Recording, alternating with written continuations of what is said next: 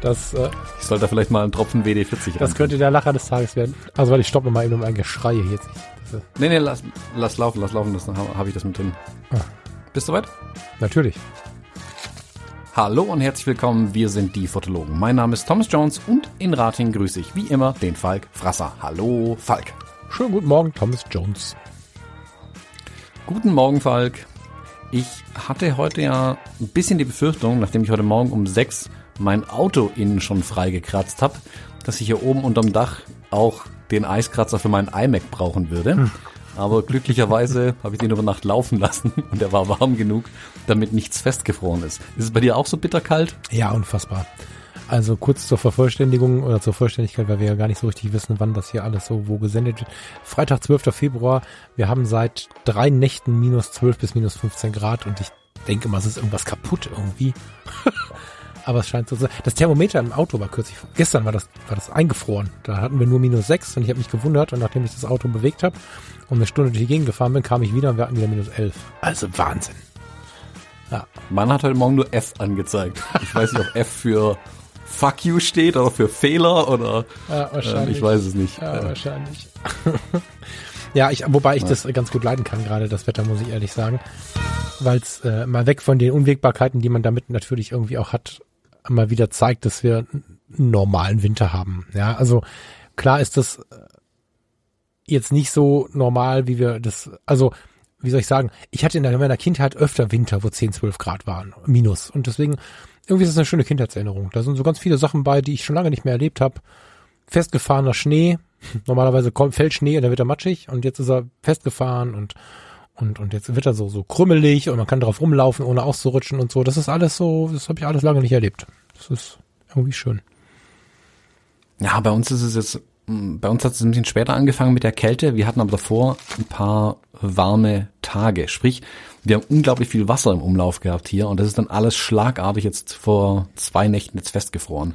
Ähm, also konntest äh, Schneeschippen konntest eigentlich nicht, weil du nur auf einer Eisfläche rumgekratzt hast, auf der halt Schnee lag. Das hat man Das war so, alles ja. eine ziemliche Katastrophe. Ähm, und hier wirklich die Türen festgefroren und ähm, im Auto, wie gesagt, die Feuchtigkeit innen an die Scheiben überall hingefroren. Also das ist, boah. Mir ist es zu kalt. Ich finde, ähm, minus 15 bis minus 20 Grad hatten wir hier. Das muss eigentlich nicht sein. Ähm, jetzt tagsüber, ich muss ja sagen, ich gucke jetzt gerade aus dem Fenster raus und tagsüber Schnee da draußen, klarer Himmel, sonnig, geiles Licht ja auch zum Fotografieren eigentlich irgendwie. Da denkst du so, boah, geil, jetzt rausgehen und fotografieren. Da gehst du raus und stehst bei minus 10 Grad an, denkst du, oh, was für eine scheiß Idee. Warum muss das so kalt sein, wenn es so schön aussieht? Also ich genieße es total, zum aus dem Fenster rausgucken, finde ich so einen Winter immer super. Aber wenn ich dann draußen stehe in der Kälte, denke ich mir immer, nee, nee, das muss nicht sein. Ich bin auch gar nicht ausgerüstet dafür, das ist so ein bisschen das Problem. Ne? Also ich habe eigentlich, dachte ich immer, so klamottentechnisch ganz gut dazustehen. Aber ich ziehe gerade morgens, also ich habe jetzt zwei, drei Situationen gehabt, wo ich mit, mit Farina morgens los musste, so um sieben, um halb sieben. Und da sind es dann wirklich minus elf, minus zwölf Grad und ich habe dann quasi zwei Jacken übereinander an. Also die eine ist so eine Hüttenjacke, kennst du die? Die so ein, die innen so ein flauschiges Fell haben und außen so eine raue, ich weiß gar nicht, wie das heißt. So eine VD-Hüttenjacke und dann drüber habe ich eine Winterjacke. Und dennoch ist es zu kalt, obwohl ich eigentlich dachte, dass die solche Temperaturen können. Ganz spannend. Aber du hast natürlich recht, ne? Die ähm, Autos nach ein, zwei, wir haben die ein, zwei Tage stehen lassen und dann hatten wir so ein, zwei Zentimeter Eispanzer drauf. Und das war wirklich beeindruckend, wie ich mit diesem, mit diesem fiesen ähm, Kältespray, der auch echt nicht cool für die Umwelt ist, die Öffnungsbereiche von der Tür einsprühen musste, weil du kannst ja kein heißes Wasser drüber kippen, dann platzt dir die Scheibe. Also irgendwie musste ich diese Öffnungsbereiche aufkriegen und dann das Auto und dann Motor an, auch wieder nicht toll für die Umwelt und dann irgendwie nach einer Stunde hatten wir dann äh, aus dem Zusammenwirkung von Heizungsluft und Kratzer und Kram das Auto frei. Also das war schon faszinierend. Das äh, ja, und wir hatten zwei Nächte tatsächlich richtig Eis äh, auf den Straßen und auf den Bürgersteigen. Also so, dass hier die Feuerwehr mit Spikes auf den Reifen gefahren ist und so. Ja, Luisa hat sich auch für äh, die Hunderunde jetzt so, mh, ich weiß gar nicht, wie die Dinge heißen, also so Spikes, die du dir an die Schuhe dran Ja, knallen die quasi super. gekauft für ihre Laufschuhe, ähm, damit sie nicht überall ausrutscht. Super, also muss ich mir vielleicht auch noch holen dann für die ja fünf Tage im Jahr, wo man das scheinbar braucht. Ähm, ich habe heute Morgen aber einen fatalen Fehler getan. Und zwar, ich habe auch so ein Enteisungsspray, ähm, zum halt das Gröbste irgendwie runterkriegen von den Scheiben und so weiter. Das habe ich mir gestern irgendwie in der Tanke geholt, weil ich mein altes, vermutlich war es leer, nicht mehr gefunden, wie auch immer. Auf jeden Fall habe ich damit heute Morgen auf die Scheiben drauf gesprüht außen. Und hey, ich sag's dir, das hat so nach Schnaps gestunken. Ja. Und zwar nach Schnaps, den du schon verdaut hattest und der gerade wieder hochkam. Mir ist wirklich kurz übel geworden. Ja. Vielleicht auf den leeren Magen morgens um sechs natürlich. Mann, war das schlimm. Das ist so richtig, also um jetzt mal so ein Geruchsbild zu zeichnen, kennt ihr das, wenn ihr so in eurer Jugend, wo man noch jung und dumm war, so richtig schlimmi zu viel getrunken habt? Ihr musstet euch dann übergeben, den Ah. Geruch, aber als Sprühflasche. Richtig toll. Ja, wobei das Dieser, dieser Alkohol, den du nie wieder riechen willst. Ja. So, wenn du einmal von Tequila richtig am Boden warst, dann rochst wie Tequila. Boah, das war schlimm heute Morgen, das war richtig schlimm. Also ich weiß noch nie, was ich damit mache. Auf jeden Fall muss das Spray weg. Das muss ich irgendwie verschenken, keine Ahnung. Das kann ich nicht mehr verwenden. Also wir hatten die Diskussion kürzlich auf unserer Baustelle. Wir versuchen ja die Wohnung zu renovieren, also die neue. Und ähm, da kam so ein Argument, was ich ganz interessant fand. Äh, ähm, da hieß es, sei doch froh, dass das nicht mehr so eine reine Chemie ist und, und Alkohol und so. Vielleicht haben wir irgendeinen Biochemiker unter den, unter den Hörern, der uns dazu oder die uns dazu was sagen kann. Weil ähm, ich fand das Argument gar nicht so verkehrt. Also diesen Hinweis darauf, äh, früher war das alles pure Chemie und jetzt sei doch froh, dass es jetzt vielleicht ähm, ja, irgendwie alkoholbasiert ist, weil Alkohol verfliegt und so. Keine Ahnung, ob das ein Denkfehler ist, aber ich mochte das Argument.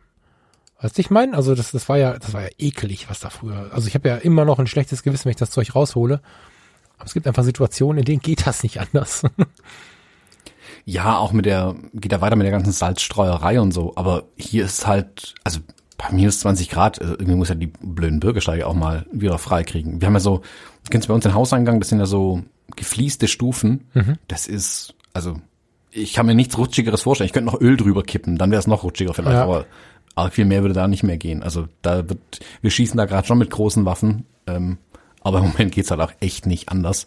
Ähm, vor allem, wenn das Ding irgendwie bei uns dann, also vorgestern oder so, hat dann auch die ganze Zeit geschnien wie blöd. Da bist du ja fünfmal am Tag draußen, um auch zu räumen irgendwann. ja. Ähm, da kommst du ja ohne Hilfsmittel, kommst du da schon gar nicht mehr äh, gegen an. Ja, das stimmt. Ja, dennoch, ähm, ich weiß, dass das äh, manchmal nicht so populär ist, aber dennoch finde ich es interessant. Oder spannend. Vielleicht auch spannend. Ja, der kleine Junge Ja, kommt raus ja und freut sich irgendwie. Aber du hast schon recht, es ist auch manchmal äh, ein Tag zu kalt. Ja, also ich kann mich da schon dafür begeistern. Also ich bin jetzt dann auch die Tage mal mit der Kamera losgezogen tatsächlich wieder, um draußen ein bisschen so im Schnee zu fotografieren. Das ist ja schon schön, weil es ja was ganz anderes ist. Das Licht ist ja komplett anders, die die Kontraste sind irgendwie komplett anders, weil du natürlich so eine riesige reflektierende Oberfläche hast. Dadurch sieht alles ganz anders aus auf den Bildern. Na, das macht schon Spaß. Ähm, ich habe noch nicht, hm, noch nicht die Killer-Motive, glaube ich, gefunden, die ich gerne machen würde. Ich habe auch, mein Aktionsradius ist auch gerade ein bisschen eingeschränkt natürlich, aber die an sich finde ich spannend, im Winter draußen zu fotografieren. Und wir hatten es jetzt gerade, bevor wir uns, äh, bevor wir auf Aufnahme gedrückt haben, hatten wir uns gerade beide festgestellt, dass die Schneeflocken so anders aussehen Ja. äh, bei der großen Kälte. Ja. Ähm, jemand, der da mit mehr Sachverstand dahinter steht, kann uns vermutlich auch erklären, warum das so ist. Ich glaube, weil es kälter ist und größere Kristalle sich bilden. es sieht aus wie Kunstschnee irgendwie schon. Ähm, oder wie dieser, Achtung, es kommt wieder so eine schlimme Sünde aus den 90er Jahren, so Plastikschnee, Konfetti. ja. den man früher über die, über die, über die Krippe drüber geschmissen hat. Ja. Oder Ja, so, ja, über die ja, Weihnachtsdeko und so ein Scheiß. Ja, voll. Ähm, so sieht der Schnee irgendwie aus. Ja. Er scheint echt zu sein. Er scheint echt zu sein, genau. Außer, das ist vielleicht eine Verschwörung und es ist gar kein echter Schnee.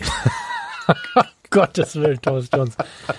Mach ihr, lass uns nicht sowas besprechen. Ich, Ich glaube, ich habe zu viel von diesem Eisspray äh, ja, eingeatmet ja, heute Morgen. ja, ja, ich muss das auch ignorieren, um mich nicht verleiten zu lassen, da jetzt irgendwie drauf einzugehen. Ähm, ich habe das tatsächlich auch, also das war so ein Punkt, wo ich wieder dankbar für meine Fotografie war, ne? Und ich meine jetzt nicht meine Fotografie als meine, sondern für die Fotografie an sich, weil ich das erst bemerkt habe, dass die Kristalle gerade so aussehen, nachdem ich mit der Kamera losgezogen bin. Total spannend. Also es ist ganz oft bei mir so, dass ich irgendwie durch die Kamera dann Sachen sehe, die ich eigentlich die ganze Zeit hätte sehen können. So. Und dann saß ich zu Hause im Lightroom und habe so ein paar Bilder irgendwie entwickelt. und dachte so, was ist, das sieht ja aus wie bei Karstadt, wenn die im Winter so Deko draußen, also in, in so Dekoschnee und so und kommt da so genauer hingeguckt und dann fiel mir es auf, dass mir in den letzten Tagen öfter schon aufgefallen ist, dass die ähm, äh, Schneekristalle, die so auch so auf der Jacke landen und so, dass die so, so, so eine schöne Sternform haben. Aber ich brauchte erstmal ein Foto dafür, um das wirklich zu merken. Das war wieder sehr faszinierend, was das, was mir die Fotografie manchmal so zeigt, was ich so manchmal übersehe im Alltag. Ja, ähm, die schiere Veränderung ist es ja, glaube ich, auch, die das Auge anders lenkt. Also ich habe gestern ein Bild gemacht von, ähm, also hier an diesen ganzen ähm, Wanderwegen oder äh, Wegen, wo du entlang gehst und mit dem Hund unterwegs bist, da stehen ja immer wieder so kleine Bänkchen irgendwo rum, dass man sich mal kurz hinsetzen kann und so. Und da stand eine Bank, auf die es halt zwei Tage draufgeschnien hat, wo aber keiner saß. Sprich, der so Rippen auf, auf der, der Sitzfläche, wo halt genau diese Rippen dann voll mit Schnee waren und so Hügelchen quasi gebildet hatten. Mhm. Das sah total spannend und interessant aus. Und ich glaube, die hab, an den Bänken bin ich schon eine Million Mal vorbeigelaufen. Ich habe die noch nie fotografiert. Jetzt war es plötzlich ein spannendes Motiv. Also mhm. bewusst mit der Kamera dann bei sowas rauszugehen und zu spielen. Ganz bewusst einfach nur spielen. Also ich habe da nicht den Anspruch, damit die große Kunst zu machen, aber tatsächlich habe ich mich da dabei jetzt ertappt. Das hat mich so ein bisschen aus diesem hm, Lockdown-Blues auch rausgeholt, zu sagen, boah, ich nehme mal die Kamera wieder mit raus und gehe einfach nur irgendwelchen Blödsinn fotografieren, mhm. einfach damit was fotografiert ist. Mhm. Ähm, da finde ich es einen schönen Anlass, wenn man so will, diesen Schnee und ja, die Welt ein bisschen anders zu sehen, andere Formen zu sehen, anderes Licht zu sehen und das dann bewusst auch wahrzunehmen und mit der Kamera an der Hand auch festzuhalten. Das finde ich dann schon spannend irgendwie. Ich meine, ähm, aber wie wir schon festgestellt haben, die Temperatur belehrt mich dann schnell als anderen. ja. Aber du hast mir vorhin ein interessantes Bild gezeigt. Du hast dich auf die Lauer gelegt, auf jeden Fall. Ja, ich bin seit äh, einigen, was sind das jetzt schon Monate oder sind das Wochen? Hm durch einen sehr, sehr glücklichen Umstand wieder viel, viel tiefer in meine, in meine Naturfotografie reingerutscht. Ich mache das so unterm Radar. Hab da jetzt auch gar nicht groß Worte drüber verloren. Bei der Foto Community habe ich in meinem Profil unten verlinkt, dass es da ein weiteres Profil gibt und da sind irgendwie nur vier, fünf Fotos drin bis jetzt, aber ähm, die Platte ist schon relativ voll. Immer wenn wir irgendwie überlegen, was machen wir jetzt und hatten eine stressige Woche und es ist dann wieder Wochenende oder unter der Woche ist gerade irgendwie nachmittags mal Zeit das fällt jetzt fürs Renovieren erstmal weg, aber vorwiegend so auch der Sonntag ist so der Moment, wo wir uns anschauen und sagen, ach komm, dann lass doch mal rausziehen. Und wir haben hier bei uns so zwei, drei Orte, wo sich dann doch relativ viele äh, Wasser- und Heckenvögel, sag ich mal, ver, ver, ver, vereinen irgendwie und unterwegs sind und das ist eine total schöne Runde um so einen kleinen Weiher und dann latschen wir da in Ruhe rum und machen mal ein Foto oder auch nicht, quatschen über äh, die Nutrias oder über äh, die Blässhühner oder über die äh, Rotkehlchen. Ich finde ja irgendwie, dass die, dass die Rotkehlchen so ein bisschen die, ähm, wie heißen sie? Die Eichhörnchen der Lüfte sind irgendwie. Ist auch so ein bisschen frech und so. und ich find's voll geil, äh, auch wenn es vielleicht für den manchen, für manchen äh, Naturfotografen trivial erscheint. Äh, Eichhörnchen und Rotkehlchen fotografieren finde ich ja super, ne? Und dann landen wir ganz oft so an zwei, drei Stellen, die wir schon kennen, wo halt wirklich was los ist. Ne? Da ähm, treffen sich halt relativ viele Vögel, da scheint es irgendwie Futter zu geben und das macht halt richtig Spaß, dann mit einem langen Objektiv da mal wieder wirklich ja, sich dieser Welt hinzugeben und ähm, auch mal wieder so ein bisschen was zu lernen. Also ich musste jetzt die Tage wieder, Farina guckt mich manchmal so an, ne, ich bin der Förstersohn, was ist denn das für ein Vogel? Und dann stand ich da die Tage wieder und dachte, mm, wer bist denn du? so, das war eine hm. Heckenbraunelle. Das äh, ja, wusste ich nicht, aber ich kann ja zum Glück meine Lieblingsförsterverwandtschaft fragen und denen kurze WhatsApp schicken, so wer zum Geier ist das? Ähm, Habe ich noch nie gehört vorher im Leben, Heckenbraunelle. Aber das sind so die kleinen Momente, wo ich irgendwie in der Natur mit Farina zusammen auch wieder so feststelle, was ist jetzt wirklich wichtig im Leben. So weißt du, ich meine, da, den, den, die, die da rumfliegen, die haben ihr, ihr eigenes Sozialverhalten, die hängen miteinander rum oder auch gegeneinander rum, die suchen ihr Futter, die sitzen da rum, die, die schert das alles gar nicht, was uns alles von morgens bis abends so wahnsinnig macht. Und das, ähm, tut nicht nur in so kalten Tagen ganz gut, wo einfach eine ganz andere Welt ist. Das ist ein bisschen wie Verreisen ohne zu verreisen, weil die Welt um uns herum halt auch so anders ist. Das tut auch so in Corona und, und im Lockdown und so, also mir zumindest extrem gut, mich da mal was ganz anderem ähm, hinzugeben. Und ja, wahrscheinlich ist es nah an der Ornithologie und ich nehme halt die Kamera mit, weil meine Kamera dann in dem Fall mit dem Objektiv ein besseres Fernglas ist als das Fernglas, was wir haben. Und manchmal nehme ich da ein paar Bilder von mit. Hm? Schön. Du musst ja so ein Vogelkundebuch kaufen, weil ich finde ja Vogelnamen total spannend. Habe ich acht ähm, oder so. Ich habe da kürzlich irgendwo bei Twitter, ich, ich such's raus und pack's in die Shownotes rein, da hat irgendjemand so ein äh, Thread gestartet, von wegen, warum nur Leute, die Vögel hassen, den Vögeln Namen geben dürfen. Und hat also Vogelnamen aufgelistet, wo du echt meinst, okay, da hat so ein Vogelhasser das Namensbuch bekommen und durfte die eintragen. also dieses, ähm, keine Ahnung, Vögel, die echt bescheuerte Namen haben einfach und nicht sehr wohlwollend den Vögeln gegenüber. Ähm, aber ich finde es auch faszinierend, wie, wie jemand die alle auseinanderhalten kann. Also für mich sehen die ja im Großen und Ganzen alle gleich aus.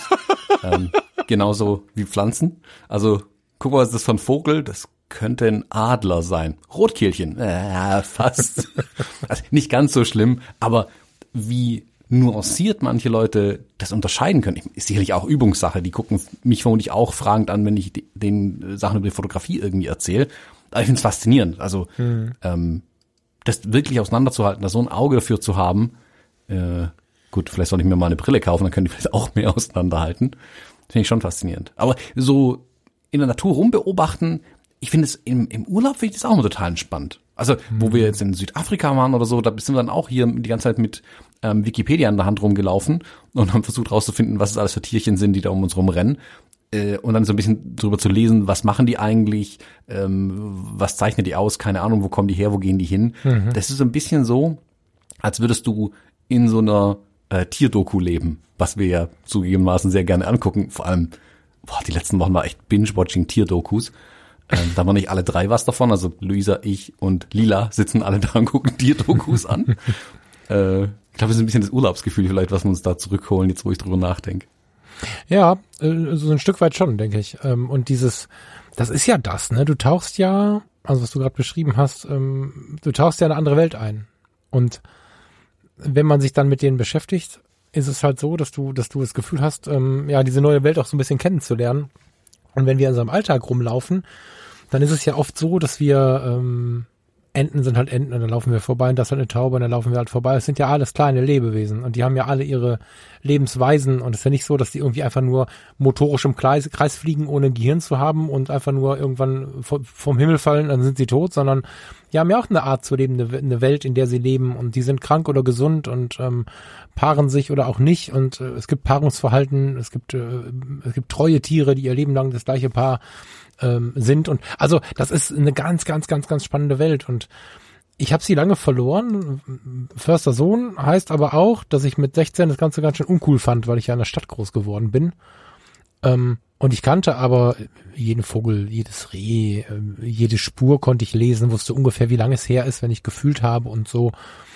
Und über diese Jahre, die dann kamen, Pubertät, laute Musik, Punk, Heavy Metal, however, ähm, habe ich ganz viel davon äh, irgendwo weggespeichert, falsch weggespeichert, dass ganz viel davon nicht mehr da ist. Und nach dieser Krebserkrankung von nun über zehn Jahren, muss man ja sagen, hatte ich plötzlich wieder so den Hang danach, weil ich so gemerkt habe, in so Krisensituationen ist ja oft so, dass du plötzlich ganz normale, triviale Dinge schön findest. Kennst du vielleicht auch so von älteren Herrschaften? Oh, schöne Vogel, schön. Mhm. So, das war damals bei mir auch so. Ich, ich fand plötzlich alles schön, als ich da noch im Krankenhaus lag und noch nicht so richtig wusste, wie es weitergeht.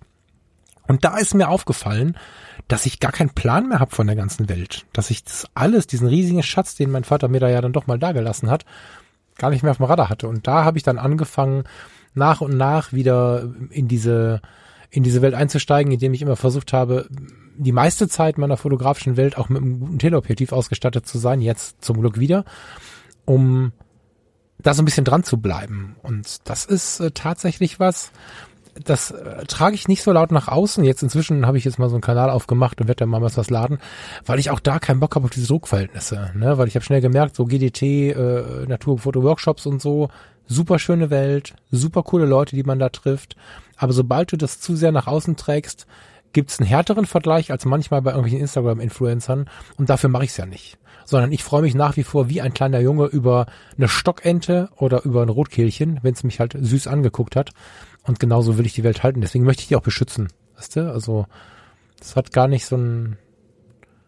Ich versuche diesen Wettbewerbs Wettbewerbsgedanken daraus zu halten. das ist einfach was ganz Persönliches, was ich sehr, sehr genieße. Jetzt in der Fotocommunity habe ich entschieden, das ein bisschen zu zeigen, aber das ist auch mehr so der Wunsch, vielleicht ein paar Gleichgesinnte zu finden, die das vielleicht ähnlich cool finden, die aber da mhm. auch nicht irgendwie so ein Drama draus machen. Neulich habe ich so ein Drama mitbekommen, da irgendwo wurde irgendein Naturfoto irgendwie bearbeitet und dann gab es da wieder einen riesen Streit drum und so. Sowas will ich alles nicht. das ist, das ist schön. Punkt. Ja. Ja, das hat man in dieser äh, Wettbewerbsepisode, hat man es ja auch schon gesprochen, wenn du halt in so ein Druck- und Wettbewerbsverhältnis dann reinkommst, ist irgendwie oftmals Fotografie auch nicht zuträglich. Also mhm. Fotografie kann ja auch einfach das Doing manchmal sein. Wie gesagt, so wie ich jetzt auch mit der Kamera wieder raus bin und Schnee fotografiert habe, Riesending. Ähm, also ich fotografiere halt nach wie vor ziemlich viel für meine Schublade. Das sage ich ja immer wieder. Und das ist, das ist nicht so, weil ich dann einfach nur wegwerf die Bilder. Also zum Teil gucke ich sie mir dann halt nochmal an oder sie hängen auch irgendwo, stehen irgendwo. Ich habe immer noch dieses, ähm, dass ich mir oft Bilder einfach auf meinem Instax-Drucker ausdrucke und mir hier irgendwo hinpinnen, mhm. um die ein bisschen anzugucken, aber jetzt nicht groß irgendwo ausdrucke oder so, mangels großem Drucker vielleicht auch. Äh, ich finde es wichtig. Das ist ja auch so ein bisschen Übungssache und auch für ähm, das eigene Seelenheil. Einfach so ein bisschen vor sich hin fotografieren. Das ist ja einfach schön, schlicht und ergreifend. Ähm, das kann ich schon ganz, ganz gut verstehen, ähm, äh, wenn du das machst. Also, wie gesagt, meins ist es nicht, aber das muss absolut nichts heißen. Ähm, wie gesagt, wir kennen ja Fotografen, die kaputte Hauswände fotografieren. Ist wäre auch nicht immer meins. Ich habe dir mal scherzhaft Bilder davon geschickt, aber das war wirklich nur zum Spaß. Meinst du jetzt äh, Dieter Nur? Oder was das hat ja jeder auch sein. Dieter Nur, ja, ja. ja. Ähm, Finde ich ganz gut. Oh, nee, ach, noch, ein Moder noch ein Moderator macht doch auch sowas, der auch ist nochmal ein, der irgendwo auch Hauswände fotografiert hat. Also, Egal. also Markus Lanz ähm, fotografiert keine Hauswände. Dieter Nu hat das einmal gemacht, hat aber auch ganz geile Fotos. Also mal kurz eine Lanze für ihn brechen. Ich jetzt gerade mit dem Lanz durcheinander, das kann auch sein. Ja, also Dieter Nu hat eine Zeit lang so, so Fassaden und so fotografiert und äh, ich habe auch eine Ausstellung mitgesehen. Aber der, also das fand ich auch nicht so geil, aber der hat schon auch geiles Zeug dabei. So, das muss ich sagen hm. als Ratinger. ähm, ja, also wie gesagt, kann ich voll und ganz verstehen. Ähm, den, den Spaß an der Sache dann. Also draußen Natur, darum stiefeln, Vögel fotografieren, finde ich cool. Machst du das mit deinem, mit deinem neuen Objektiv? Oder mit welchem machst du es? Wir so ungefähr. Äh, mit der EOS R und mit dem alten 100-400. Das ist die alte Luftpumpe, so wurde die immer genannt. Das, dadurch klingt das Objektiv unglaublich schlimm. Man muss aufpassen mit diesem, mit diesem Begriff. Aber es ist ein Schiebezoom. Also ganz früher waren Zoom-Objektive ja oft zum Schieben. Das heißt, du drehst nicht dran, sondern du hast ja wie so eine Luftpumpe in der Hand. Das macht auch die Größe des Objektivs und dann schiebst du es von 100 bis 400 Millimetern auf und hast so einen Gegenverriegelungsring, äh, mit dem du es in einer gewissen Brennweite festzurren könntest quasi. Also du hast ähm, zwei Ringe, die aneinander verbunden sind, mit denen du scharf stellen könntest, wenn du einen Autofokus nicht bemühen wollen würdest und mit dem du äh, gleichzeitig mit so einer Konterfunktion das Objektiv da, wo es ist, festschrauben kannst, entweder bei den 100 Millimetern oder bei 150 oder wo auch immer und dann schiebst du es halt Boah, das, zurecht so. Das würde ich mir ja wünschen für meine Zoom-Objektive, für die zwei, die ich habe. So ein Festziehring an einer Brennweite. Das finde ich ja mega die Idee. Die, die, die, ich finde das richtig gut. Das Problem bei dem Schiebezoom ist, und ich glaube, das war der Grund, warum sie es 100, 400 in der zweiten Variante dann, in der zweiten, ja, zu so einem Drehzoom wieder gemacht haben, ist, äh, die Luftpumpe pumpt halt viel Luft, dadurch, dass du halt schnell hin und her schieben kannst. Und das führt dazu, dass obwohl das Objektiv äh, als L-Objektiv ja äh, Staub abgedichtet sein soll, sich in dem Objektiv Staub bildet. Das heißt, wenn das Objektiv dann zehn Jahre alt ist, funktioniert es wie vorher, aber in der vorderen Objektivregion befindet sich Staub der einfach nur beim Verkauf kacke aussieht, der macht am Bild nix, weil der ist zu klein und zu, ne? also kennen wir ja aus der Optik. Ähm, ja, das hat vielen nicht so gefallen. Ich fand das nie so richtig schlimm. Und weil ich mit dem auch so damals in dieser, also mit, mit nicht mit demselben, sondern mit dem gleichen, in dieser äh, Krebsphase damals äh, angefangen habe, mich da wieder drauf zu stürzen, bin ich natürlich sehr, sehr verliebt in genau dieses Objektiv. Und dadurch auch sehr, sehr froh, genau dieses jetzt am Start zu haben. Ja, ist ähm, hm. was Besonderes. Ich glaube, dass du nicht unbedingt, also das ist ja nach wie vor gebraucht wie wie ähm, äh, wie neu ähm, in der neuen Version jetzt. Das ist ja schon, ähm, wie soll man sagen, das ist ja schon teuer. Ne? Das heißt, ich glaube nicht, dass es unbedingt so eins sein muss. Manchmal reicht auch ein 70 bis 300, um einfach mal einen Einstieg zu bekommen oder halt ein gebrauchtes oder so. Aber es, äh, äh weißt du, es ist der der absolute Ursprung der Fotografie.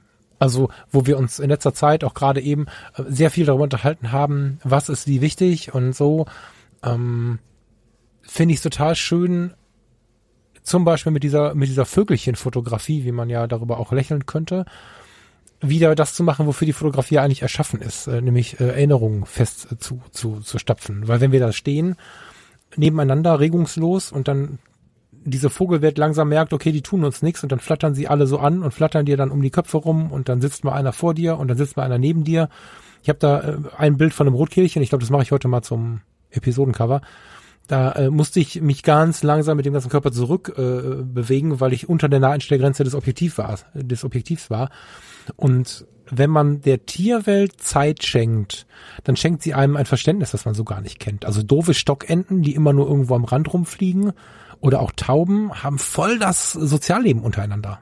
Das ist total krass und das ist bei Rotkehlchen, das ist bei all diesen Tieren so. Und das festzuhalten und mitzunehmen, ist halt äh, das Speichern von, von Erinnerungen, also die Urform der Fotografie. Nicht Fame und keine Ahnung. Was war mein Witz? Wie heißt er noch? Ich, ich habe den Witz zu lange nicht mehr gemacht und jetzt schon vergessen. Wen wollte ich immer fotografieren? Siehst du, scheißegal. Also Name-Dropping und so. Alles völlig egal, sondern da ist halt ein Vogel. der kann, der mhm. kann, und, und, und wir glauben, wir können die ganze Welt beherrschen und dann grinst er uns an und fliegt weg. Und wir stehen wie die Idioten auf dem Boden und können nicht hinterher. Hm. Ja, es ist so ein bisschen, wie ich ursprünglich von Canon weg zu Fujifilm gekommen bin, weil ich einfach dieses, weil ich das so vermisst habe. Also einfach nur irgendwelche kleinen Momentchen mal festzuhalten mit der Fotografie, mhm. ähm, was ich ja dann ganz lange mit der X100-Serie gemacht habe. Das geht so ein bisschen verloren, wenn man es auch, also entweder wenn man es professionell macht, das ist immer die große Gefahr, das sage ich immer allen, äh, wenn sie mich fragen, boah, ich will mich als Fotograf selbstständig machen. Ja, geh davon aus, dass du dann keinen Bock mehr auf Fotografie hast irgendwann, kann einfach passieren. Ähm, das darf man sich aber eigentlich nicht verlieren, tatsächlich. Mhm. Ähm, und klar, wenn du halt großes Equipment mitschleppen muss es auch immer äh, Käse einfach. Und das habe ich so ein bisschen durch diese, diese kleinen Kameras wieder, wieder anzünden können. Mm, was natürlich sehr dem entgegensteht, jetzt mit so einem großen Zoom-Objektiv dann äh, sich auf die Lauer zu legen. Da ist ja auch entsprechendes Equipment notwendig, wie ich auch in Südafrika lernen musste auf der Safari.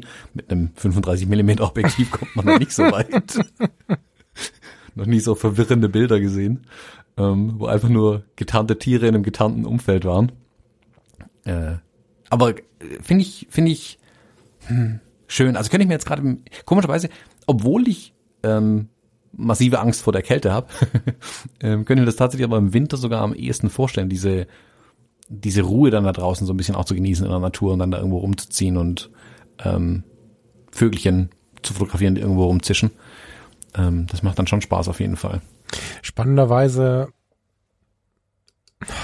spannenderweise stört das riesige Objektiv dabei irgendwie nicht so. Ich kann es ja gar nicht so richtig. Ich habe das mit Farina auch neulich mal überlegt, ob das so dieser Effekt ist früher vom Spazierstock oder der auch nicht gestört hat oder ob das, ähm, obwohl ich ihn seltenst als Gehhilfe benutzt habe, oder ob das so so eine gewisse Vorfreude ist, äh, bei Begegnungen näher ranzukommen oder so. Ähm, oder ob es das ist, was uns früher öfter gegeben war, nämlich dass die Kamera uns etwas schenkt, was wir sonst nicht bekommen könnten.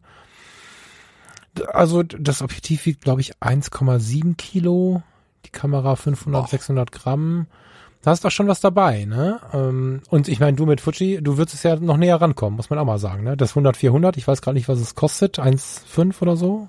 Oder 1000, was kostet das? Das gibt's ja für Fuji, 100, 400, oder?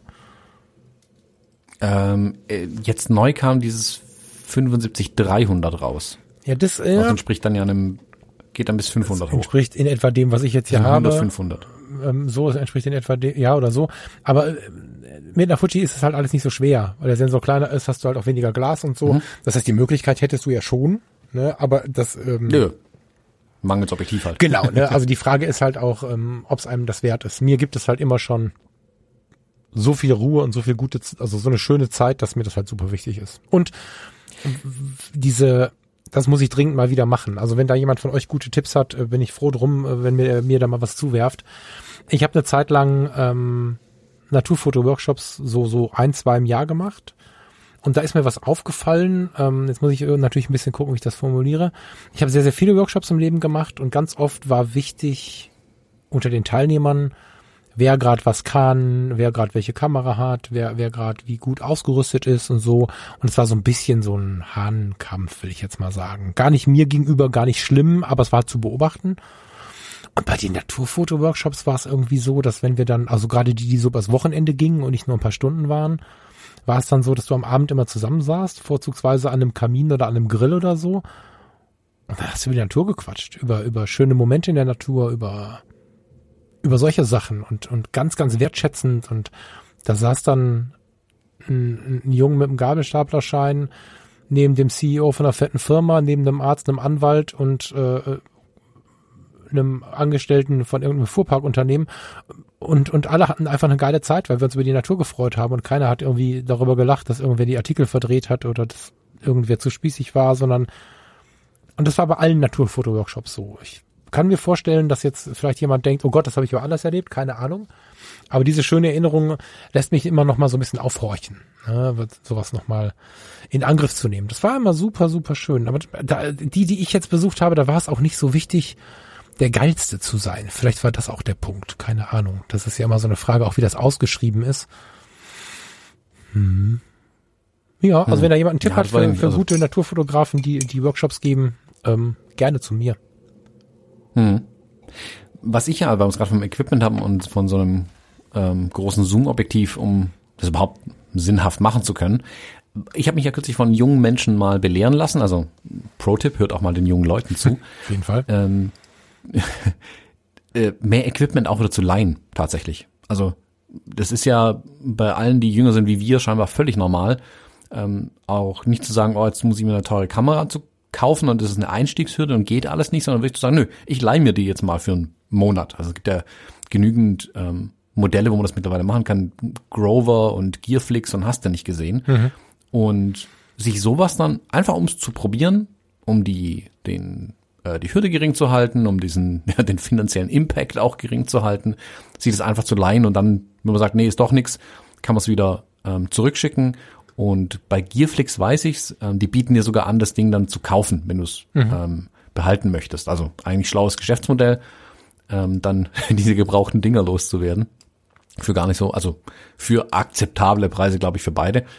Ähm, gibt's natürlich auch. Und ähm, das so als Tipp, also wenn er mal Bock drauf hat, einfach mal so ein Objektiv auch ausleihen. Also warum nicht? Total. Ähm, das geht ja ganz wunderbar abzuwickeln auch. Also fragt vorher, hey, in eurem lokalen Fotohandel nach, die machen sowas auch. Aber es, wie gesagt, die, die Online-Dinge haben natürlich nochmal eine ganz andere Auswahl, die die sich auch da komplett drauf ähm, spezialisiert hatten. Und also Gearflix habe ich jetzt ähm, selbst mal getestet. Das war, äh, ich hatte letztes Jahr einen Dreh und hatte mir eigentlich ein neues Gimbal gekauft. Und ähm, wie üblich bei neuen Sachen natürlich Lieferschwierigkeiten ohne Ende. Und dann habe ich mir für zwei Wochen ein Gimbal bei denen ausgeliehen. Das Ding kam rechtzeitig, war zwar gebraucht, klar, aber ähm, ich glaube, das Geliehene sieht jetzt, das Geliehene sah damals nicht so schlimm aus, wie mein neues jetzt schon aussieht. ähm, also funktional super, alles Zubehör dabei. Also das waren so meine Bedenken, oh Gott, dann fehlt nachher genau das Käbelchen, das ich brauche oder so. Nee, war alles super verpackt, war alles dabei. Und auch die Rückabwicklung war völlig problemlos, auch ähm, kulant, was die Post ja angeht, weil ja, ähm, das war im äh, Anfang, Ende November, Anfang Dezember habe ich dann zurückgeschickt. Ähm, weil die Post ja dann einfach unter dem Paketversand zusammengebrochen ist in der Vorweihnachtszeit und das Ding dann irgendwie drei, vier, fünf Tage unterwegs war oder so. Hm. Ähm, die haben es rechtzeitig zu mir geschickt, plus Punkt eins und ich habe es zwar zurückgeschickt, das kam aber irgendwie eine Woche später erst bei denen an, aber die haben gesagt, nee, Absendedatum zählt, Daumen hoch, alles safe, hier ist deine Kohle wieder. Hm. Ähm, also wirklich super problemlos funkt, äh, funktioniert das Ganze. Ähm, also wenn jemand mal Bock hat drauf, was zu testen, ich kann das echt empfehlen. Das ist für einen akzeptablen Preis, kannst du da alles mögliche an Equipment leihen, auch wenn du mal was brauchst. Also ich habe mir das ehrlich gesagt bei den Videocrews ein bisschen abgeguckt. Also jedes Mal, wenn ich da jetzt mit jemandem zusammengearbeitet habe, wenn ich da, ähm, sei es, dass ich assistiert habe oder dass ich ähm, einfach am gleichen Set war wie die, das ist bei denen gang und gäbe, mhm. dass zu Beginn des neuen Jobs fahren die bei Shop XY vorbei, laden ihren VW-Bus voll mit Kram, den sie dort ausleihen für ein paar Tage und bringen den danach wieder zurück, ja. weil keiner so viel Equipment eigentlich haben kann. Also du kannst einfach nicht bezahlen, den ganzen Krempel zu haben. Und du leist dir das, was du für den Job tatsächlich brauchst, dann aus. Also immer ein bisschen zu viel, klar, immer so. Aber du hast zumindest nicht die komplette Garage voll mit Krempel, den du nur einmal im Jahr oder alle zwei Jahre brauchst, sondern du holst dir das, was du tatsächlich brauchst. Das finde ich echt eine spannende Idee, muss ich zugeben. Und ähm, weil wir es ja kürzlich so von Minimalismus hatten, überlege ich mir gerade auch für manche Sachen jetzt mehr wieder auf Leihequipment tatsächlich zu gehen und vielleicht ein paar Sachen hier abzustoßen, die hier rumstehen, die ich aber nur einmal im Jahr brauche. Meistens weiß ich es ja vorher, wann ich es brauche. Ähm, ich glaube, da muss ich ein paar Sachen tatsächlich loswerden und ja, so ein bisschen zu Leihequipment rübergehen. Mhm. Ja, voll. Ähm, Finde ich äh, businessmäßig natürlich interessant, aber auch für den, für den Hobbyfotografen ähm, und für den, für den Leidenschaftler total interessant, weil man so natürlich einen Einblick bekommt, den man sonst gar nicht äh, bekommen würde. Es ist ja oft so ein bisschen dieses, oh Gott, das kann ich mir nicht leisten und ich weiß nicht, ob ich da Spaß dran hätte und das lohnt sich nicht für mich zum Beispiel dieses, äh, dieses Teleobjektiv zu kaufen oder so. ähm, sich mal bei, bei Calumet oder wie sie nicht alle heißen, äh, übers Wochenende was zu leihen. Ja, mal so ein richtig krasses Objektiv, so ein 600 Millimeter F4 oder so. Danach ist man natürlich so ein bisschen verliebt.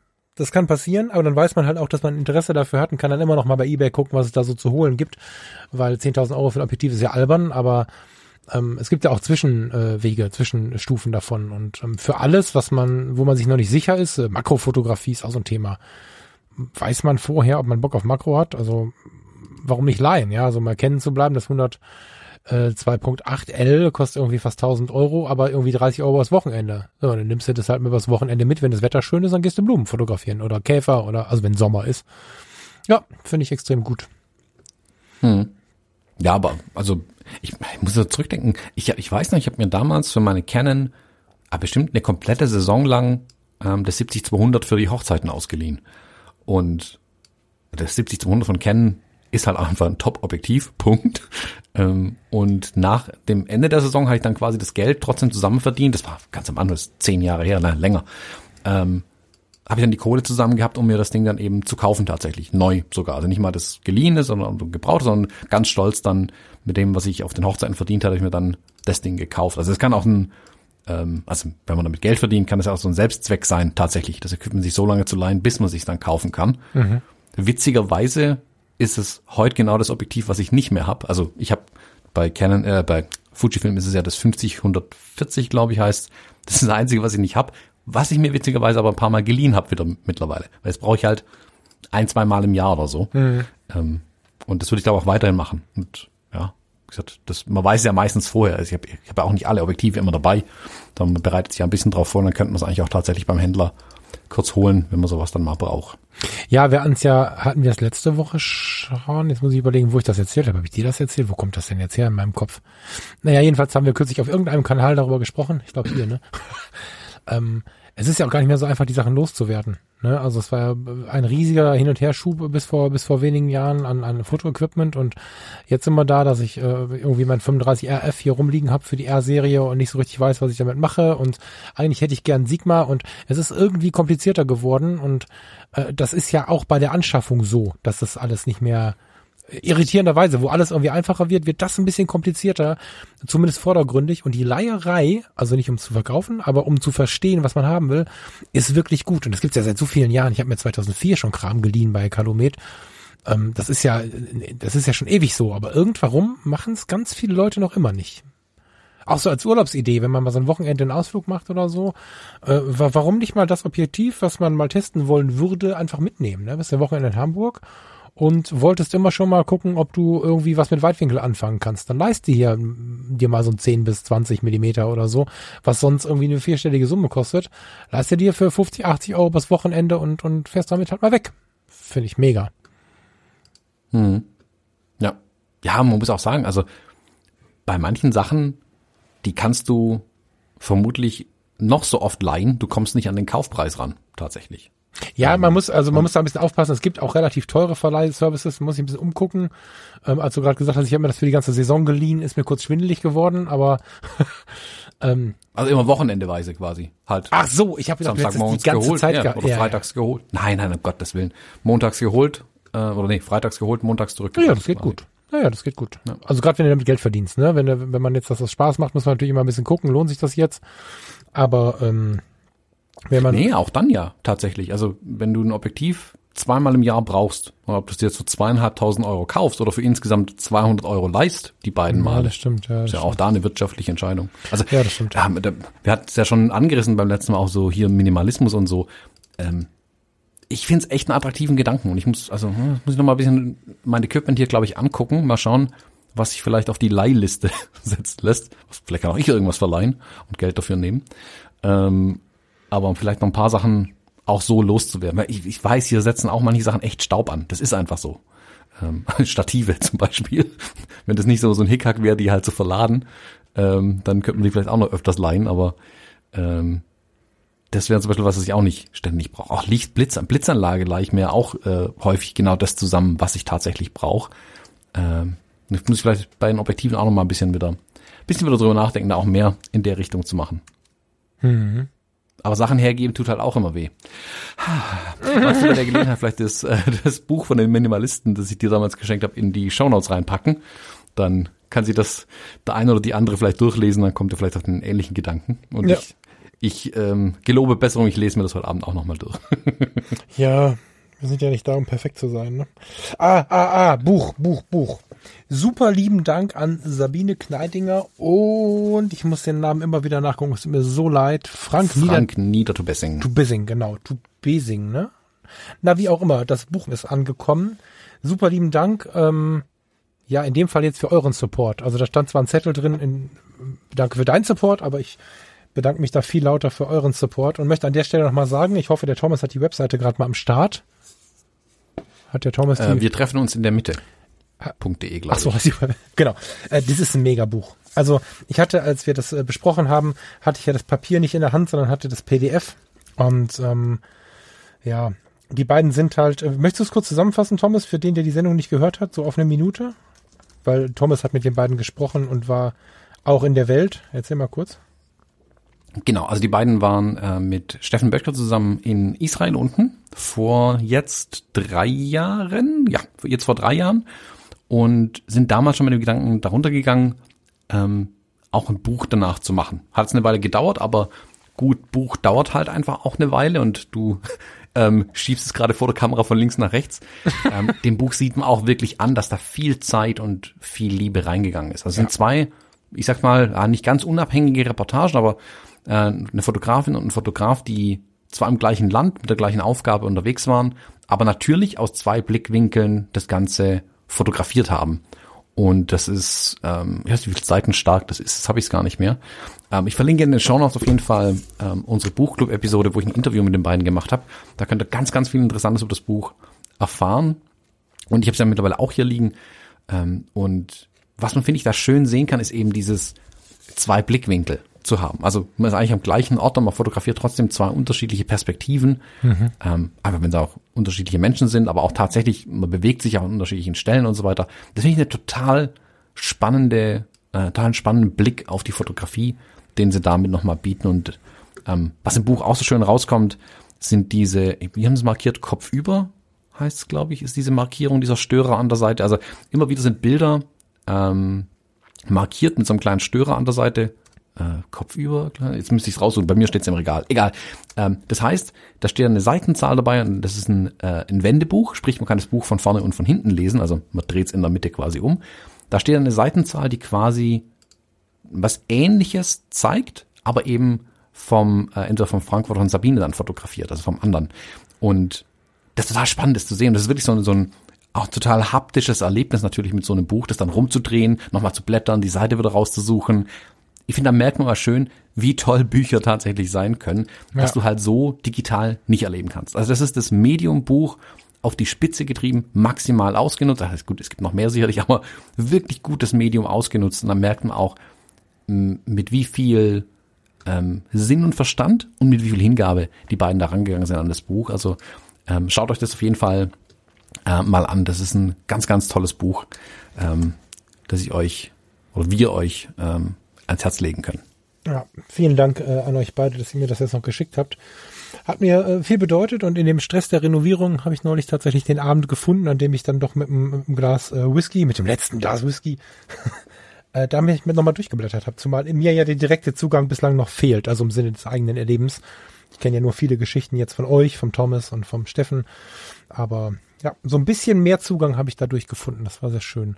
An der Stelle vielleicht noch mal kurz Danke. Ich habe ähm, von einem, ich vermute von einer lieben Hörerin oder einem lieben Hörer ein ähm, ein Gadget äh, zugeschickt bekommen, so ein so ein ähm, wie nennt man das denn, Thomas? Ich habe erwähnt, dass ich demnächst im Homeoffice ähm, nicht nur hier im Büro, sondern auch in der Wohnung ab und zu mit einem USB-Mikrofon aufnehmen muss. Und dann habe ich so ein ähm, ich gestikuliere gerade vor der Webcam rum, um dem Thomas zu erklären, was ich will. Ich lach mich so. Ich guck dir gerade so, muss mir gerade echtes Lachen ich, Ja, ich auch. Ich stammel hier rum und zeig irgendwas. Also so ein ähm, Schirm, Genau, Thomas, wir müssen demnächst mit Video aufnehmen, glaube ich. Es gibt so einen Oh, Schirm, super. den man, also es gibt so einen Schirm, den man hinter das Mikrofon äh, bauen kann, in der Hoffnung, dass dann der Raumklang nicht so laut ist. Während ich ja hier hinter so einer Wand sitze, die wirklich äh, den Raum relativ tot macht, äh, ist es dann halt so die kleine Version. So ein, naja, derjenige, der es oder diejenige, die es mir geschickt hat, wird wissen, was es ist, weil irgendwer muss es mir ja geschickt haben, aber es lag nichts dabei. Ich kann niemandem Danke sagen. Also ähm, wenn, wenn das so nicht gewünscht war, ich freue mich immer, wenn ich jemandem Danke sagen kann, dann lasst doch mal kurz äh, von euch hören, wer das war. Aber, aber an der Stelle auch schon mal vielen lieben Dank. Ich mich sehr darüber gefreut und hat sicherlich auch die, die zukünftige äh, Situation mit äh, Büro und Wohnung getrennt äh, ein bisschen aufgelöst. Dankeschön dafür. Hm. Wie heißt die das sind jetzt? super praktisch, die Dinge. Und die helfen auch echt gut. Isolationsschild oder sowas. Ja. Das hat einen Fachnamen. Ich komme gerade aber auch nicht drauf. Ja. Ähm, Isolationsschirm. Naja, also so ein kleiner, ge kleines gebogenes Stück Schaumstoff in Anführungszeichen, ist ein bisschen komplexer, ähm, dass man hinter dem Mikro ähm, aufbaut, damit quasi kein Rückschall halt durch den Raum und so entsteht. Ähm, Genau, super praktische Sache. Ja. Ähm, ich, ich baue gerade sowas ähnliches in meinem Videoraum witzigerweise zusammen, nur auf einer etwas größeren Skala. Da ich ja da, äh, ich habe jetzt in meinem alten Büro, also der eine oder andere kennt die ja vielleicht noch, meine blau-schwarzen ähm, Diffusoren, die ich an den Wänden hatte. Da habe ich jetzt gerade zwei übrig, weil ich das Büro umgezogen habe und hier oben bedingt dadurch, wie der Raum aufgebaut ist, brauche ich die hier witzigerweise nicht mehr. Also der Raum ist viel besser akustisch gesehen. Und ähm, die baue ich mir jetzt gerade um, damit ich sie auf ähm, Stelzen quasi ähm, gegenüber von dem Tisch aufbauen kann, wo ich meine YouTube-Videos aufnehme, weil ich da nach wie vor so ein bescheuertes, leichtes Hallproblem einfach in dem Raum hab. Ähm, könnte dran liegen, der ist genau baugleich wie mein Büro vorher war, wo ich auch so ein Hallproblem hatte. ähm, deswegen ist müssen die da quasi- sehr wahrscheinlich irgendwo noch rein. Was du da baust, ist quasi eine Audio-Hohlkehle, ja? So kann man das irgendwie sehen, genau. Das äh, sieht auf jeden Fall nachher interessant aus. Ich kann da vermutlich auch Soundtests machen oder ein Tonstudio aufmachen, wenn ich so weitermache. Ja. Ähm, wird, wird immer besser. Das Ja. ist halt schön, dass ich jetzt da Teile übrig habe, tatsächlich, um den Sound dann nochmal ähm, verbessern zu können. Ja. Und ich kann halt so ein Ding wie du hast ja nicht verwenden, weil das Mikrofon hängt ja über mir. Das ist jetzt nicht so wie unsere Mikros, die wir jetzt gerade beide reinsprechen, die wir direkt vor dem Mund haben. Das sieht halt im Video immer ein bisschen komisch aus, finde ich. Ich habe oben so ein Shotgun-Mic hängen und ich glaube, dass da halt die Wand links, rechts neben mir und der Tisch, alles halt da irgendwie rein, das blöde Mikro. Ja, ja, ja. noch nicht ganz, noch nicht so perfekt, wie ich es gerne hätte. Also mit YouTube würde das auch nicht funktionieren, weil man dann einfach nur noch dieses Ding sehen würde und nicht mehr mich. Also das macht ja keinen Sinn. Aber für es ist halt, Ja. also äh, wer auch immer mir das jetzt geschenkt hat, äh, äh, du seist jetzt mal angesprochen, das schenkt halt tatsächlich so einen entspannten Abend, muss man sagen, ne? Weil ich habe ein Büro äh, jetzt im Übergang demnächst wie auch immer, an dem ich hier tagsüber arbeite. Aber wenn ich dann abends mal mit irgendwem einen Podcast aufnehme und wenn es der Thomas ist, der nur abends Zeit hat, dann muss ich halt nicht, äh, ich mache gerade Anführungsstriche in der Luft ins Büro fahren, sondern dann äh, packe ich halt äh, das MacBook aus und, und stopsel da das USB-Mikrofon und diesen Schirm dran und ja, vermutlich ist es natürlich nicht die gleiche Tonqualität wie jetzt hier im dafür gebauten Raum, aber es wird, äh, es wird schon gehen. So, und wenn ich ins Schlafzimmer gehe, wo, wo, äh, wo du halt ähm, allein schon durch die Schränke und so so ein bisschen Dämpfung hast, ne? Wir haben offene Kleiderschränke, das heißt, du, du bist ja mit jedem einzelnen T-Shirt gedämpft, was den, was den Audioschall angeht. Ja, also vielen Dank äh, für diese entspannteren Abende an der Stelle. Mhm. Ja, das Ding, äh, der Vergleich im Kleiderschrank ist tatsächlich ganz gut. Also mal, es macht da nicht viel anderes, ähm, aber ist natürlich wesentlich kompakter als den kompletten Kleiderschrank jedes Mal mit sich rumzutragen, um irgendwo aufzunehmen. ähm, mit denen kann man das echt gut. Die gibt's ja auch zusammenklappbar mittlerweile, also dass man die sogar mobil verwenden kann und so oder so kleine. Das habe ich auch mal gesehen, das hatte ich mir auch schon überlegt, tatsächlich bei mir aufzubauen, ähm, wie so eine kleine Box, die man quasi auf dem Schreibtisch draufstellen kann. Und dann steht da das Mikro in der Mitte drin und dann hat man eigentlich den perfekten Sound tatsächlich. Das ist es. Ich hab also das das ist so ein, das ist so ein Ständer und auf dem Ständer ist dann äh, so in Mundhöhe dieses Teil drumherum und dann schraubst du da das Mikrofon, das USB-Mikrofon rein. Das ist relativ Nee, nee, groß das, auch. ich meine, also, das. Ach so, okay, das ist doch so ein also nicht Meter, also sondern, sondern so 40 Zentimeter oder sowas, die sich dann so um dich herum, äh, also um das Mikrofon herum schaben und du musst dich schon, also du laberst schon so ein bisschen in dieses Ding rein. Also so, so, so, so richtig romantisch von der Aussicht ist es für mich jetzt nicht, aber macht halt einen geilen Ton. Das wollte ich gerade sagen, weil mein Problem war nämlich, ich habe dann mit dem Ding festgestellt, mit dem noch größeren, ich sehe ja gar keinen Bildschirm mehr. Und oftmals habe ich ja irgendwelche Notizen auf dem Bildschirm und die siehst du halt nicht mehr. Da musst, das ist das Einzige, wo du ein bisschen danach gucken musst, Ja. wie du dich dann halt hinsetzt, dass du noch irgendwelche Notizen ablesen kannst, ähm, dass das Ding nicht immer im Weg ist. Das sind diese kleineren, die sind ja oft dann, ähm, also die, die auch am Mikrofonarm dran sind. die werden dann oft auch leicht geneigt montiert, dass du dann noch ganz leicht drüber gucken kannst oder so. Ja, nee, in dem Fall glaube ich nicht. Ähm, ich hatte die Idee, das MacBook auf einen kleinen Ständer zu stellen. Dass ich dann quasi das Mhm. MacBook ungewohnt hoch habe, wenn ich irgendwelche Notizen brauche. Meistens sind es aber eh nur fünf oder sechs. Also ich habe ja meistens auch bei längeren Geschichten mich so weit vorbereitet, dass ich mich so, so Steve Jobs mäßig an einzelnen Worten, manchmal auch nur an einem Wort äh, oder an fünf Worten entlanghangle. Mal gucken. Zur Not kann ich die auch auf ein Post-it schreiben und da reinkleben. so. Lieber Thomas, wir wollten ja so toll transparent sein hier im Podcast und da wir ein bisschen Zeiteile haben und du hörst vielleicht und siehst, dass ich hier rumtippe, ich habe schon mal unser Episodencover fertig gemacht und eine Rotkehlchen da reingebaut. Sag mir mal, wie unsere Sendung heute heißt.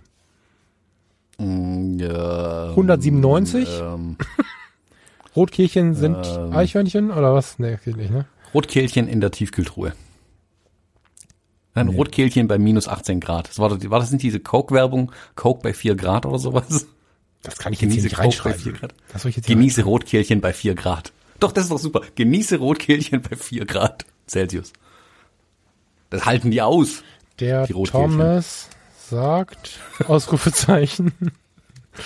ähm, nee, komm noch ein. Jetzt fällt mir nichts mehr ein. Das war meine einzige dumme Idee, die ich hatte heute. Ich mache irgendwas draus. Lieber Thomas, ich muss leider los. Also wenn ich jetzt noch dieses Bild hier fertig machen soll und noch einen Titel finden soll, äh, muss ich jetzt langsam mal los. Und dafür, dass wir gerade gesagt haben, wir können auch nur eine halbe Stunde aufnehmen, haben wir schon wieder ziemlich viel aufgenommen. Hm, nämlich, wie lange? 51 Minuten. Hast du, bist du noch da? Ich bin noch da. Er spricht nicht, er guckt nur. Äh, hast du noch irgendwas? Bringst du uns noch was mit? Hast du Nee, abschließend habe ich nichts zu sagen tatsächlich. Hast du nichts zu sagen. Äh, ich freue mich auf nächste Woche. Ich freue mich äh, jetzt in den nächsten Tagen noch ein bisschen im äh, äh, auf dem Laufenden Discord? gehalten zu werden. auf dem Laufenden. Ach Discord, was? Discord kommt nächste Woche. Nee. Das, ach nee, Moment, wir sind eine Woche später dran, ne? Ja. Discord kommt heute. Nee. Mhm. Heute? Doch. Okay, ähm, das ist vielleicht auch noch was, was wir, was wir auch laut sagen können neben unserem Rumgestammel hier. Ähm, für den Fall, dass einer von euch, also von den Unterstützern des, des Podcasts, die bei Steady mit aktiv sind, äh, damals den Haken gesetzt hat bei, äh, ich möchte gar keine E-Mails erhalten, äh, dann bekommst du die ganze Zeit die E-Mails nicht, in denen wir dich einladen. Also wir haben jetzt äh, vier Zoom-Meetings, das heißt, wir werden vier Abende mit einem Glas Whisky oder einer Flasche Whisky in der Hand äh, zusammen coole Zeit verbringen. Und wir haben einen Discord-Channel, den wir, wenn wir unsere Aufnahme, äh, unseren Aufnahmeplan nicht durcheinander werfen, heute Abend eröffnen. All das kommt immer mal per E-Mail. Also wenn du noch keine Steady-E-Mails bekommen hast, dann äh, wende dich mal an den Thomas oder an mich, dass wir das äh, aktualisieren oder den Fehler finden.